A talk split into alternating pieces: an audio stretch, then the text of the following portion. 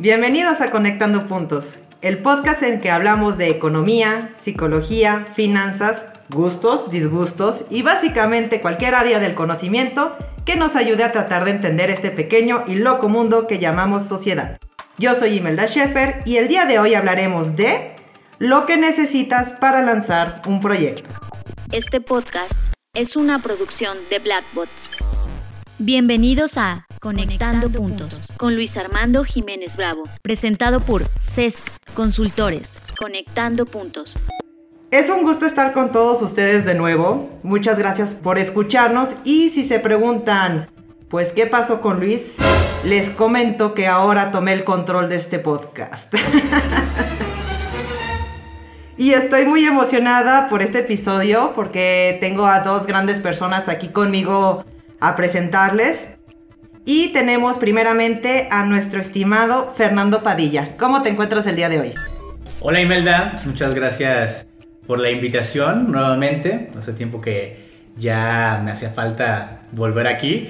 Y estoy contento, emocionado y con esa curiosidad siempre latente de compartir de este proceso que vivimos, mi compañero y yo, de lanzar un proyecto que todavía no diré cuál es. Lo iremos diciendo en conjunto.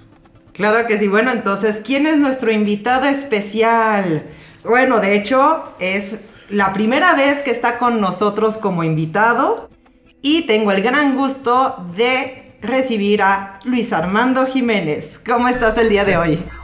Bien, bien, bien. Muchas gracias, Imelda. Ya, ya ahorita tomaste. ¿Qué se siente estar del otro lado? Es lo que te iba a preguntar. ¿Cómo se siente ser invitado en tu propio podcast? No, pues la verdad muy relajante. y es como, vamos a nada más a responder preguntas, a ver qué tal. Sí, no te preocupes, tú relajado, yo aquí manejo todo. Estás escuchando Conectando, Puntos con Luis Armando Jiménez Bravo. Bueno, entonces para esta emisión tenemos una dinámica diferente, como lo pudieron haber notado desde el principio. Y vamos a hablar de lo que uno necesita para lanzar un proyecto. Y vamos a aprender de esta parte con estos dos autores que sacaron su libro de Aforismos. Una visión atemporal del presente para ampliar la mirada. Volumen 1 del conocimiento a la autoconciencia. Primeramente me gustaría mucho que nos compartieran la historia detrás de este proyecto. Todo empezó un 5 de abril del año 2020, en donde en ese momento ya nos encontrábamos como humanidad en este periodo de pandemia. ¿Y cómo es que inició? Con un mensaje de parte de Liz que tal cual dice así, hermano, te invito a que hagamos un pequeño proyecto. Concretemos nuestro libro de aforismos. Y ¡pum! Esa fue tal cual, ya estaba el combustible regado esa fue la chispa que encendió ese fuego de iniciar el camino de lanzar este libro. Ya habíamos tenido la iniciativa de hacer varios libros, pero ahora con pues con el tema de los aforismos fue precisamente el ya darle una una concreción efectivamente tangible. Con los otros libros, pues se quedaron nada más en una idea y como idea, pues hacíamos borradores, ¿verdad? Hacíamos borradores, eh, corregíamos y demás, pero nunca llegaba realmente a la materialización. Y con ese mensaje fue como, este sí tiene que ser el, el proyecto que sí se lanza, ¿no? Sí, además, ahora que lo menciona Luis, no fue la primera iteración, no fue el primer intento de un proyecto lanzado. Y, eso es la, creo que es, un punto importante a, mantener aquí, porque tanto él como yo ya hemos participado en programas de radio, ya hemos escrito artículos, o sea, ya hemos estado en proyectos que, se han lanzado. Incluso el propio Luis, eh, en, compañía de sociedad de Imelda, también este proyecto de Conectando Puntos es otro proyecto que ya, ya está vivo, ya se lanzó. Entonces, primero ver eso, no, no verlo como desde la perspectiva pesimista de, ay, es que ya lo habían intentado y no lo habían hecho, sino decir, no es el primer proyecto y no será el último tampoco. Y algunos proyectos sí terminaron lanzándose y otros no. Entonces, esta parte de cuál fue la chispa que detonó ese mensaje de, ¿y si ahora sí lo hacemos? Y empieza el camino de descubrir y de descubrir qué, tanto lo que, eh, lo que ya conocíamos, empezar a quitar el polvo, como también eso que vamos a ir conociendo en el camino. Entonces, eso es eh, como parte del contexto de, de nuestro punto de, de, origen, de nuestro punto de arranque, de nuestro inicio del camino de este lanzamiento de este proyecto. Y ahí también hay puntualizar, eh, como bien comentaban, me gusta mucho decir que todos estos proyectos al final del día tienen que surgir de muchas intenciones que se convirtieron en iniciativas que terminaron concretándose en el proyecto como lo habías pensado o pues eh, al final día nada más lo ejecutaste aunque no se ve como lo habías pensado. Y la parte importante de eso es que uno de los mensajes que, hablando de qué se necesita para lanzar un proyecto, que ya profundizaremos más eh, adelante, pero aquí quiero rescatar esta parte de primero lo tienes que. Vas a, vas a fallar muchas veces si lo quieres ver como fallo, o vas a hacer muchos experimentos, o vas a hacer muchos intentos. A mí me gusta más como lo dice Fer, como no es, no es ni el primero ni el último, y son muchas iteraciones. Son como. ejecuta una, ve que sale y haces otra y otra y otra y en algún momento vas a idealizar o vas a encontrar ese ideal que tú estás buscando pero la primera parte pues sí es reconocer desde el inicio, quitarte el estrés, más bien lo que quiero puntualizar es quítate el estrés, ah, ese es otro libro, ¿verdad? Es quítate el estrés de el primero que se me ocurra tiene que salir exactamente como lo había visualizado, ¿no? Es, no, o sea, simplemente como tengo una idea, voy a hacer la iniciativa, lo voy a ejecutar y desde ahí empieza, no importa cómo termine, saliendo al final, que ahorita vamos a hablar eso. Se me hace muy interesante lo que dices porque justamente me recuerda a otro capítulo que tuvimos aquí en el podcast sobre la acción y que también se ha mencionado mucho, ¿no? De, esa parte de que las cosas no se quedan nada más en ideas, es inténtalo. Claro que habrá proyectos que podrán funcionar en ese momento, habrá otros que duren años en poderse hacer o conjuntas dos y luego los mezclas y haces uno nuevo. El punto es intentarlo y, como, y se me hace muy importante lo que dicen de que esta no es la primera interacción y que no será la última, porque pues el punto no es de uh, fantasear en esa parte de, como dices, eh, es este y este tiene que funcionar y te, te estresas.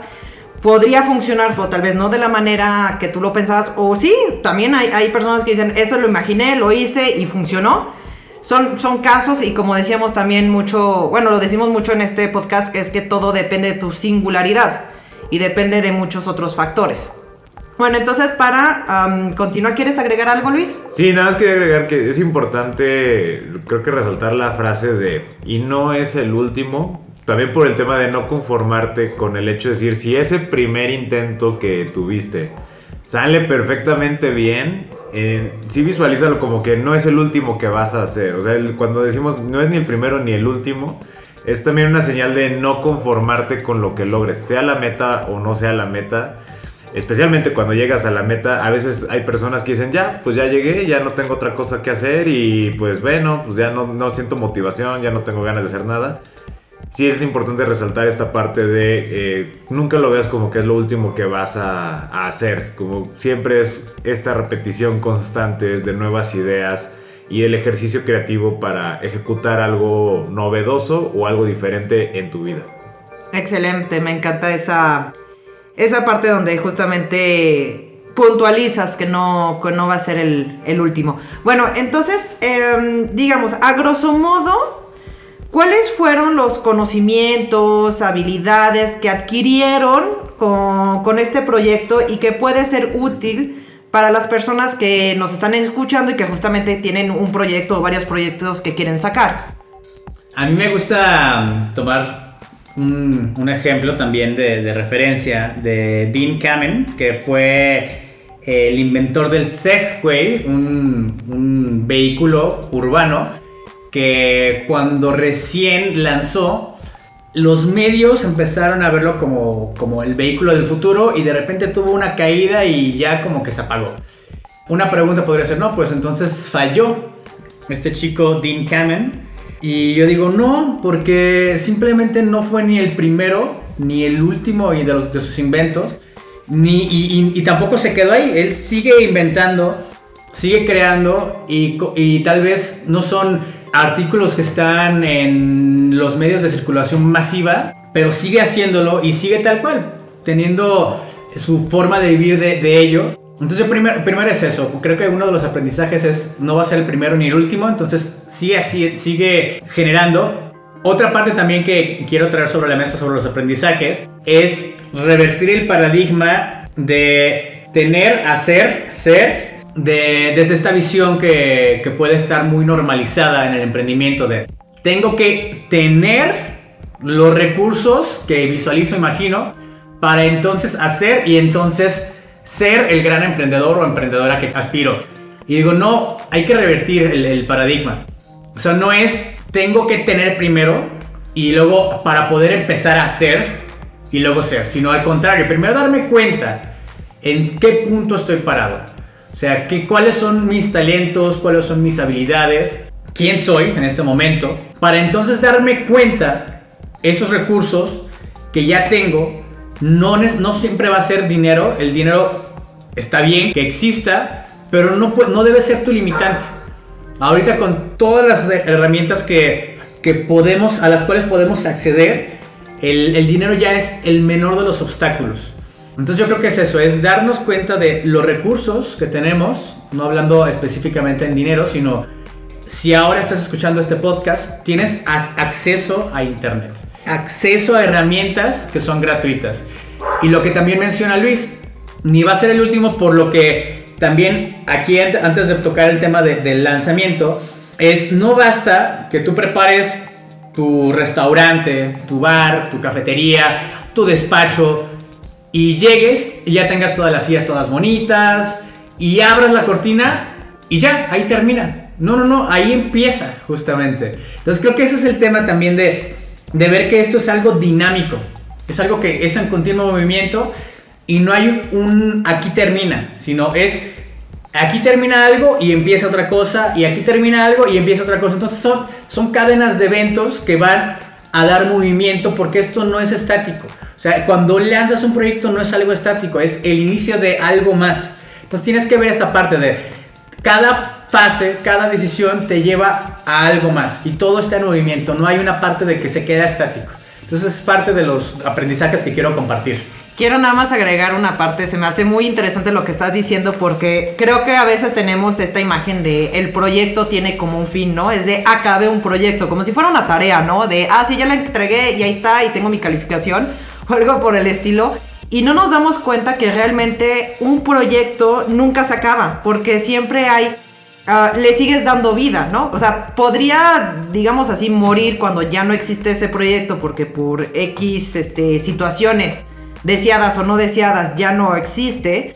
Pero fuera de eso, mientras que es, es vida, entonces está viviendo y como decíamos, todo lo que tiene vida se, se sigue moviendo y no pensar en, ah, ya acabe el proyecto o hasta dónde ya, qué más tengo que hacer para acabarlo. Es que realmente si quieres que viva, nunca va a acabar. Pero es algo bonito, ¿no?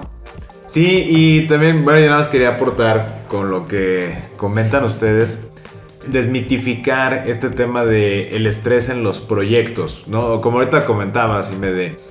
Em, a veces tenemos este tema como es como una tarea y ya hacemos una transferencia mental, como lo vemos como algo que tengo que terminar, me siento obligado, y a lo mejor eso se puede volver aversivo para muchas personas, como, oye, no quiero tener esa presión de ahora lo tengo que terminar. Habrá personalidades que ese estilo les queda perfectamente bien y es de, claro, yo quiero que me presionen y que me digas que ahora tengo que entregar o si no, este, no sirvo para nada, una cosa así. Y hay otras personas que dicen, no, yo no me quiero estresar, yo lo que quiero es ver terminado el, el proyecto, la idea. Y esto lo quiero decir en este proyecto en particular y creo que una gran recomendación para los que nos están escuchando que quieren lanzar un proyecto es, si ustedes realmente son conscientes de sus recursos y van apostando a utilizarlos en la medida de la potencialidad de esos recursos, en otras palabras, no le pides a un limón que te dé el jugo de 15 limones, sino únicamente le pides el jugo de un limón.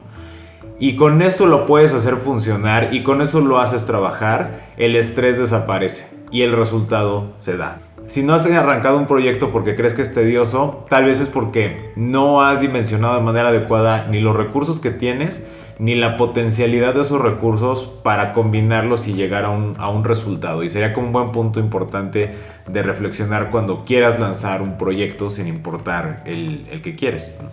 Y fíjense que ahorita me estoy acordando de algo que estábamos hablando justo antes de esta grabación. Me estaban diciendo sobre la parálisis por análisis. En esta parte de la parálisis por análisis, a mí me gustó ponerlo con una palabra que puse como detallismo, que es esa adoración a los detalles. Que incluso yo puedo, yo, yo acepto que me llegó a pasar en este proceso de empezar a meterle detalles donde no había necesidad de fijarnos en detalles. Y de ahí vienen obstáculos que pueden generar esta parálisis, como de sobrepensarlo, sobreanalizarlo, quererle meter más detalles de los que son. Y empiezo incluso hasta poner pretextos para justificar ello, ¿no? Es como, lo que pasa es que soy muy crítico. Lo que pasa es que me fijo mucho en los detalles. Lo que pasa es que, es que, y, empiezan a surgir infinidad de pretextos y el entonces termina atorándose el proyecto. Recuerdo, por ejemplo, un, obstáculo que era, teníamos como el, el deseo de que la portada fuera diseñada por unos grandiosos amigos y ellos por temas de agenda, que también es, es otro tema, saber que, que no todo corre al ritmo que cada quien lleva. Entonces, por temas de agenda, en esta ocasión no pudieron realizarla. Sin embargo, teníamos que encontrar la manera de crearla y al final el libro tiene una portada. Luego vimos el tema de, para la venta de los libros, ¿dónde va a caer eh, esta parte de, los ingresos por ventas? Entonces era esta, parte de, no casarnos con cierta marca, o sea, cierta marca me refiero a cierta institución bancaria, sino el tema era tener donde cayera esos ingresos por ventas. Entonces pasamos a esa parte donde consultamos ciertas instituciones bancarias y no cuadraban, aunque de repente queríamos, ay no, pero es que nos hubiera gustado con tal banco. Pues sí, pero no es lo que deseamos. Entonces también esa parte de no forzarlo, no querer que esa parte de los detalles, no es que queremos que sea con este banco, es que queremos que estas personas nos hagan, la portada. Entonces es quitar esa parte de detallismo, de, sobreanalizar, de de repente decir, oye, ¿sabes qué? Es que el blanco no es blanco, es no le metas tanto detalle. O sea, llega un punto en que tienes que probarlo, tienes que, tienes que experimentarlo. Entonces, para justo salir de esta parálisis por análisis, es empieza a hacer, accionar. Esta cuestión de voy a ponerme a quiero correr. Quiero y, de repente empiezo a decir, pero ¿cuáles serán los, los mejores tenis? y empiezo a hacer window shopping de los mejores tenis para correr. ¿Y cuál será la ropa con la que me veré mejor para correr? ¿O cuál será mi color favorito? Y empiezo a hacer test de eh, cómo identificar tu color favorito. Y empiezas y le metes y le metes y le metes y ya pasó un mes y no has empezado a correr. Entonces, en esta parte es a lo que me refiero del detallismo. O sea, ¿sabes qué? ¿Qué es lo que necesitas hacer? Empezar a correr. ¿Cuánto? No sé. Tal vez empezar a saber cuánto puedo correr. Y empezar a dejar de compararme. Entonces toda esa parte de quitarle ese, exceso de detalles de cuál es mi color favorito, cuál será mi marca favorita, y luego ya compré y no me gustó y compro otra marca, pero termino sin correr.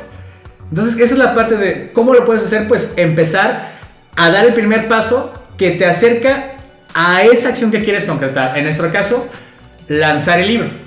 Y lanzar el libro nos lleva a otra, a otra fase del proyecto. No termina ahí sin embargo, esa es la parte que yo propongo para salir de ese parálisis por análisis. Es, haz la siguiente acción, hazla, no la pienses. Ya la pensaste mucho. Ya no es de, ay, no es que no la he pensado, no, ya la pensaste demasiado. ¿Quieres salir a correr? Da el primer paso. Me encanta tu analogía porque uno piensa, como dices, este, de, ah, voy a investigar todo y al final no, no haces nada, mientras, como dices, hacer el primer paso o al menos el de, ok, empieza con pequeñas acciones empieza a experimentar. Porque justamente yo creo que esa parálisis por análisis, que me encanta como, como lo dices, porque yo sufro de eso. O sea, yo soy de estas personas que son súper detallistas y me, y me cuesta muchísimo trabajo avanzar. Y ahorita como lo pusiste me, me, quedó muchísimo más claro. Y lo que estaba pensando es de, claro, o sea, lo acabo, de hecho lo acabo de decir. Sigue en vida, o sea, el proyecto no se acaba, entonces es sácalo y de todas maneras siempre todo es mejorable. Y otra vez nos vamos a hasta grandes empresas, este, nunca, no existen, o sea, no están ahorita como empezaron, ¿no? Y todo lo vas mejorando, lo vas mejorando, lo vas mejorando porque sigue, sigue viviendo. Entonces, como dices, este, irnos al detalle de, ah, no, esto no es ah, este color blanco, es color hueso o color este cáscara de, de huevo, es irte a unos detalles innecesarios. Los únicos realmente como detalles a verificar son las bases, ¿no? Es como tu objetivo, tu propósito y las ciertas, eh, ciertas bases que es importante, como dices, este, tener una cuenta bancaria. Esa es la base. Ya los otros detalles de, de con quién, ah, luego puedes cambiar y espero que a nuestros escuchas que tengan ese perfil, al igual que yo, nos ayude como a entenderlo mejor y decir, ok, sí, sí hay detalles a, tomar en cuenta, pero son las bases, son los pilares que son importantes que tienen que estar bien estructurados y bien hechos. Sí, y ahí también quiero agregar el tema de, de Gran Cardón cuando él saca su primer libro. Pero él mencionaba, Oye, ¿sabes qué? Eh, mucha gente me ha criticado, le mandaban correos y le mandaban mensajes en redes sociales de tu libro está súper mal escrito y tiene fallas este, gramaticales y la portada pudo haber sido mejor y eh, ¿por qué no lo hiciste con tal editorial? Y muchas cosas, ¿no? Como dice Fer, o sea, detalles, buscas detalles donde ya no deben de existir. Y la respuesta que él da, a mí me encanta porque es a ver, cuando yo escribí este libro buscaba que fuera el más vendido, no el mejor escrito, yo no quería que fuera un premio Pulitzer, no quería que fuera un premio Nobel de literatura, yo no quería este, tener el mejor diseño de portada, nada de eso me importó, lo único que quería era tener el libro para poderlo vender y hacerlo uno de los libros más vendidos, ¿no?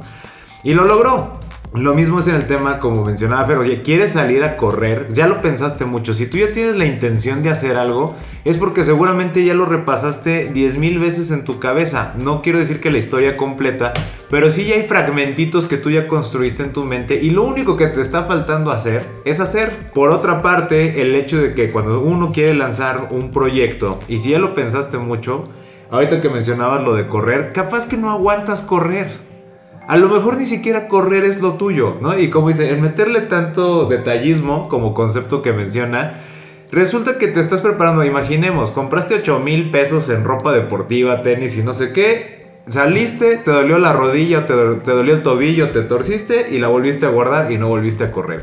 Ahí es donde siento que los proyectos es cuando se vuelven estresantes y crean muchísimas pérdidas inclusive económicas y luego salen con el, es que no sé qué pasó, no sé qué pasó, que, el proyecto no funcionó. Es que realmente nunca hiciste un proyecto. Te la pasaste, o sea, agarraste como proyecto el pensar, sobrepensar y preparar lo que se necesitaba para el proyecto, pero nunca, de los nunca, te metiste a hacer el proyecto. Entonces creo que es muy importante ser consciente cuando estamos hablando de lanzamientos, de decir realmente de esto que me está preocupando, de estos detalles que quiero ver, es un detalle que yo le estoy poniendo ahí que no es fundamental o como tú decías, es un pilar que de hecho tiene que estar para que pueda ejecutar el proyecto. Y es una manera de descartar y tomar decisiones muy rápidas y obviamente superar lo, que tú crees que te puede estar trabando en ese momento. Entonces, en conclusión, digamos que algo fundamental, que es lo que se necesita para lograr los proyectos, sería simplemente hacer. Sí, hacer y hacer implica ser consciente de dónde estás. Si dices, ay, es que sabes que yo quiero ahorrar mensualmente 100 mil pesos y pues no, no lo logro. Y dices, pues sí, porque ni siquiera los ganas. Entonces, por poner un ejemplo, ah, y, y, habrá otra persona que sin problema su nivel de ingresos puede ascender a 10 millones mensuales y dice, no, no entiendo por qué no lo logras. Yo lo que no logro es generar 100 millones mensuales. Me gusta mucho cómo lo plantea un psicólogo francés, Vincent Lelot, que no sé si lo haya pronunciado bien, y me deseo que sí, que en uno de sus puntos sobre la felicidad, primero pone, no es, no es, un, no es una meta llegar, es un camino, y dice, punto uno de, es compararte arruina tu felicidad. Entonces, compararte con, es que quiero ahorrar 100 mil porque mi vecino lo hace. No, no, a ver, ¿cuánto quieres ahorrar? Empieza con un peso, empieza con 10 pesos, empieza con 100 pesos, empieza con 1000 pesos, empieza con 10 mil pesos. Empieza con lo que sí puedes ahorrar. ¿Y cómo lo vas a hacer? Ahorrando. Entonces yo creo que un, punto es eso. Eh, el parte de detallismo incluso nos pasó a nosotros de, ya habíamos revisado el documento, ya lo teníamos eh, el archivo subido en la plataforma y lo único que faltaba era ponerle publicar. Y aún así era como esa parte de casi casi la mano temblando de ah, no podemos dar clic en publicar. Pero es eso, o sea, lo único que tienes que hacer y prácticamente el botón decía ahí publicar. Oye, que eso fue como de, es que si le doy publicar ya habremos terminado y lo van a poder comprar. Y fue como de, pues sí, no, pues para eso se hizo. y es como, ya pícale. Entonces es eso, que busques ser consciente de dónde estás sin compararte, porque solamente va a arruinar tu felicidad. Mucho tiene que ver con que analices cuáles recursos tienes, hagas consciente cuáles pretextos te pones para tú mismo o tú misma frenarte y hacer esa primera acción que te va a llevar hacia ese objetivo que quieres lograr. Yo eh, mencionaría como parte de, como bien dices, y, y, lo volvemos a remarcar, el tema de hacer, ¿sí? Es ser muy consciente también de ciertas etapas de cuando se lanza un proyecto. Y creo que ahorita que mencionabas me dio mucha risa por eso, el de cómo no le queríamos dar, bueno, no es que no quisiéramos, tardamos un poco en convencernos de darle clic a publicar. Y la razón es que uno tiene que estar viendo por qué se dan esos detalles o por qué se hace sobreanálisis o por qué nos estamos poniendo pretextos o obstáculos para comenzar. Eh, lo más importante que veo es, tienes que ser consciente de qué es lo que te da miedo que va a ocurrir una vez que ya inicies. ¿Qué es lo que te da miedo desprenderte de? A lo mejor hay personas que simplemente es como, no, no quiero que la gente me vaya a juzgar por esto. O no quiero que, no sé, lo vuelva a leer y diga, ay, qué vergüenza que hice este tipo de situaciones o lo que sea. Hay que analizar de qué no te quieres desprender y generalmente la mayoría de tus pretextos, de, de tus parálisis por análisis del detalle, todo lo que ya estuvimos hablando ahora, viene de eso que tienes miedo de desprenderte. El lanzar un proyecto es, es un acto de valor, es, es, realmente, no es que lo quiera romantizar, ¿no? pero realmente es un acto muy valiente porque tú transmites parte de tu esencia en cada proyecto que tú quieres y cada vez que tú dices que ya lo terminas o lo liberas para que alguien más lo aproveche, tú estás transmitiendo una parte de ti. Y así como tú diste esa parte, algo te regresa, que es en donde tú creces. O sea, el vivir todas esas situaciones, ser esa conciencia y demás, te hace crecer como persona y te hace una persona eh, con una visión totalmente diferente antes de que iniciaras esos proyectos de todo lo que nosotros descubrimos y aprendimos y pusimos en práctica con este libro de aforismos, al final nosotros ya no pensamos en romper la pared de los obstáculos. O sea, si alguno de los dos tenía un tema como la portada, el editorial, el, banco, o lo que fuera que de cualquiera surgiera, era como de, eh, mira, no, no, nos vamos a desgastar en esto, no vamos a romper la pared, vamos a darle la vuelta, ¿no? ¿Cómo le podemos dar la vuelta a los obstáculos? O sea, ¿qué es, qué lenguaje usamos que sin querer nos construimos una pared para seguir avanzando? Y en la medida que tuvimos esa conversación, no hubo necesidad de romper obstáculos. Hay gente que dice, tú sigue adelante y rompe todo eh, y no te detengas. Y es como de, no, ¿por qué te desgastas? Quiérete más, o sea, ¿por qué te vas a lastimar contra una pared? Es mejor darle la vuelta o escálala o cambia de camino, ¿no? O sea, cambia de ruta, porque todo tiene que ser con esa violencia. Y si uno lo conceptualiza desde esa forma de el objetivo de lanzar un proyecto es que se lance el proyecto y que tenga la funcionalidad y su intención y no tanto la historia de todos los obstáculos que viviste. Dales la vuelta y supéralos, ¿no? Fíjate que quiero conectar con esta parte, con lo último que han estado comentando los dos. Se me hace, se me hace padre porque aparte lo estoy pensando en sí con, con el libro que está en Amazon eh, y ya luego pondré los, pondremos los datos de dónde comprarlo en el, descriptivo, pero a lo que voy en este momento es de que en el obstáculo de, por ejemplo, sacar una, este, tener una editorial o sacar cuántas copias y hasta hablamos de las inversiones, de pues cómo lo puedes hacer con un mínimo de inversión. Me encantó mucho, eh, también como dijiste Fernando, que tienes que investigar y buscar herramientas y encontraron justamente esta herramienta gracias a Amazon en que el libro físicamente es entregado a partir de un, o sea, del pedido. Significa que no hay como un stock, también ecológicamente creo que está súper bien. Es de, no hay así de, ay, tengo que vender estos 10 mil libros, que era lo mínimo que me estaban pidiendo, este, y tengo que venderlos porque pues eso lo pagué yo, ¿no? Sino que cada vez que alguien lo pida, se crea, o sea, se hace físicamente el libro y se, y se le envía al, usuario. Lo conecto mucho justamente con esas dos partes que ahorita acaban de mencionar. Este, ahora sí es como de, bueno, pues ya dale clic y sí, entiendo ese nervio de, ahora sí, alguien lo va a pedir y como es sobrepedido de que haya un error o algo, lo entiendo, pero pues no te puedes estar regrese y regrese de revísalo 10 mil veces. Si hay algo, pues votará. Pero lo padre es de que como justamente no está hecho en masa, en cualquier momento puedes hacerle un ligero cambio y el siguiente libro que sea impreso, pues ya va a tener la corrección. Entonces se me hace como muy, muy interesante esta historia de, de este libro. Y, ahí nada más quiero complementar y mandarles un saludo fuerte a, a Blackwood, a Jonathan Álvarez y a Fernanda Rocha. Eh, justamente lo que acabas de mencionar y ellos han sido muy eh, amplios en este tema y también eh, acá que está con nosotros en el tema de los sistemas antifrágiles, ¿no? Y, creo que es lo que tú, acabas de mencionar ahorita, Inés, de inclusive cuando vas a lanzar el proyecto es muy bueno que sea adaptativo, ¿no? Eh, como dices, oye, lánzalo, quieres tener flexibilidad para lanzarlo. Es que me da miedo que tenga un error, que de hecho sí tuvo, pero nos dimos cuenta antes, ¿eh? O sea, si lo compran ahorita ya no tienes error.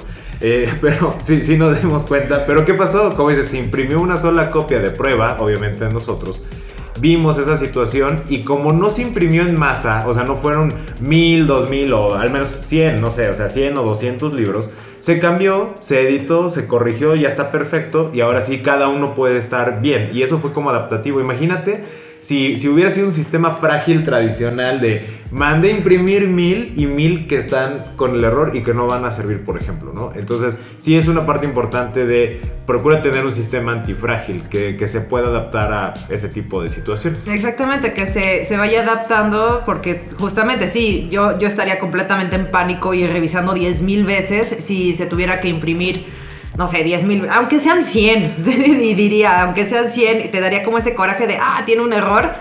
Mientras que, como dices, y que nos han enseñado justamente Blackbot, es de, el sistema no tiene que ser frágil, tiene que ser flexible, tiene que ser modular y tiene que moverse con tu, con tu situación. Bueno, por último, me gustaría que nos compartieran más sobre la, la forma en que hicieron el libro porque teniéndolo yo aquí en, mano veo que tienen, por ejemplo, un conjuro inicial, tienen una dedicatoria hacia uno mismo, tienen el aforismo y luego dice expresa tu reflexión, escribe, dibuja, raya. Está, está muy interesante la forma en que está, me gustaría que nos platicaran un poquito más al respecto. Pues con todo lo que ya mencionamos, el, formato como el cual quedó el, libro y en esa estructura, de hecho hasta el tamaño que tiene la versión impresa se hizo con, con un objetivo. Nos enfocamos nuevamente más allá del detallismo, nos enfocamos en los detalles para que el libro cumpliera su propósito. Parte del propósito del libro fue el poder favorecer el pensamiento crítico en las personas. Entonces, nosotros nos pusimos a pensar, bueno, ¿qué elementos tangibles y qué estructura realmente podría favorecer esa situación? La primera parte que vimos es, hablamos de un conjuro inicial y al principio, este, bueno, quienes son como más este, supersticiosos o que tienen alguna traba ideológica en sus mentes, cuando escuchan la palabra conjuro es como de, ah, me va a hacer sapo, ¿no? O una cosa de esas y, es como de, no, o sea, lo estamos diciendo es como aquello en lo cual tú estás soportando una verdad. Y entonces, esa, esa frase de la cual tú soportas una verdad y decimos, tú estás construyendo la historia del libro, tu libro, porque desde ahí empieza el razonamiento crítico y todo lo que te va a mover. La dedicatoria también se nos hizo un ejercicio como una lo que cumplía con el propósito de decir, ¿por qué nosotros te tenemos que o tenemos que dedicar el ejercicio a alguien específico o a un grupo de personas? Cuando en realidad el propósito del libro es que tú fomentes tu pensamiento crítico como lector. Entonces, tú escríbete la dedicatoria a ti, ¿no? Y fue como, tuvimos como varias reuniones de Oye, pero eso no se va a malentender y todo, al final llegamos al consenso de por la estructura del libro definimos que era lo más ideal. Y ya el tema de que puedas expresar tu reflexión, la idea es que tú tomes el libro, no importa si lo haces eh, hoja por hoja, lo abres al, al azar, y tengas un espacio porque la intención de un aforismo es detonarte una reflexión y que tú cuestiones cualquier generalización de conocimiento e inclusive tu propio conocimiento y tus propias ideas aquello que tú consideras verdad, que tú la puedas reflexionar también. Y eso a lo mejor de leer el aforismo te va a generar a ti cuatro o cinco aforismos. Pues qué bueno. Y sabemos que este proceso a veces no siempre hay, no todas las personas van a tener eh, el hábito de tener una libreta o una pluma al lado, pero a lo mejor con qué escribir y ya el libro tiene esa capacidad de decir, ok, mira, si te ocurrió en este momento, tienes con qué escribir, eh, escribe en este momento, raya, dibuja o la forma que tú quieras de expresar aquello que te haya detonado. Y eso fue la manera eh, que lo que yo quiero decir, porque Fer va a complementar lo demás, ¿verdad? Sí, así como lo comparte Luis, la estructura del libro cumple con lo que deseamos compartir. No es un libro de un método que resuelve todo el pensamiento crítico. No es un método, es un camino para que quien pueda leerlo inicie o siga desarrollando su pensamiento crítico. El tema de la palabra conjuro tiene que ver con un llamado a esa parte interna de cada quien a esa parte intuitiva, si tú quieres llamarla así, a esa parte que luego se oculta detrás de todo el ajetreo diario, a esa parte interna de cada persona que contiene ya esa sabiduría. Entonces, tal cual, es ir abriéndolo página por página, como dijo Luis, o al azar, y encontrar algo. Si en el, en el momento que te provoque algo, puedes tal cual escribir, dibujar o rayar sin ponerte tú misma o tú mismo el juicio de estará bien, estará mal, sino es dejar que se exprese. Entonces, por poner, voy a mencionar uno de los aforismos que está aquí, abierto al azar, y dice, hay emociones que generan comezón en las vísceras.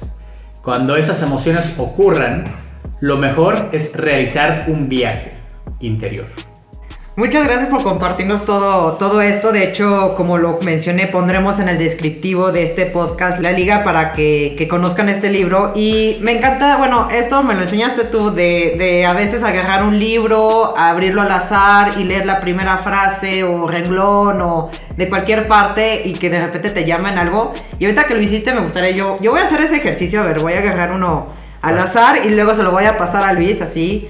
A ver, ¿Qué es lo que me sale? Para comprobar que funciona el libro. a, ver, ¿cuál es mi aforismo del día? El mío es, las personas se preguntan a qué deben dedicar su vida. Generalmente se olvidan de vivirla en plenitud buscando respuesta a esa pregunta. Wow, tengo que, que interiorizar esa parte.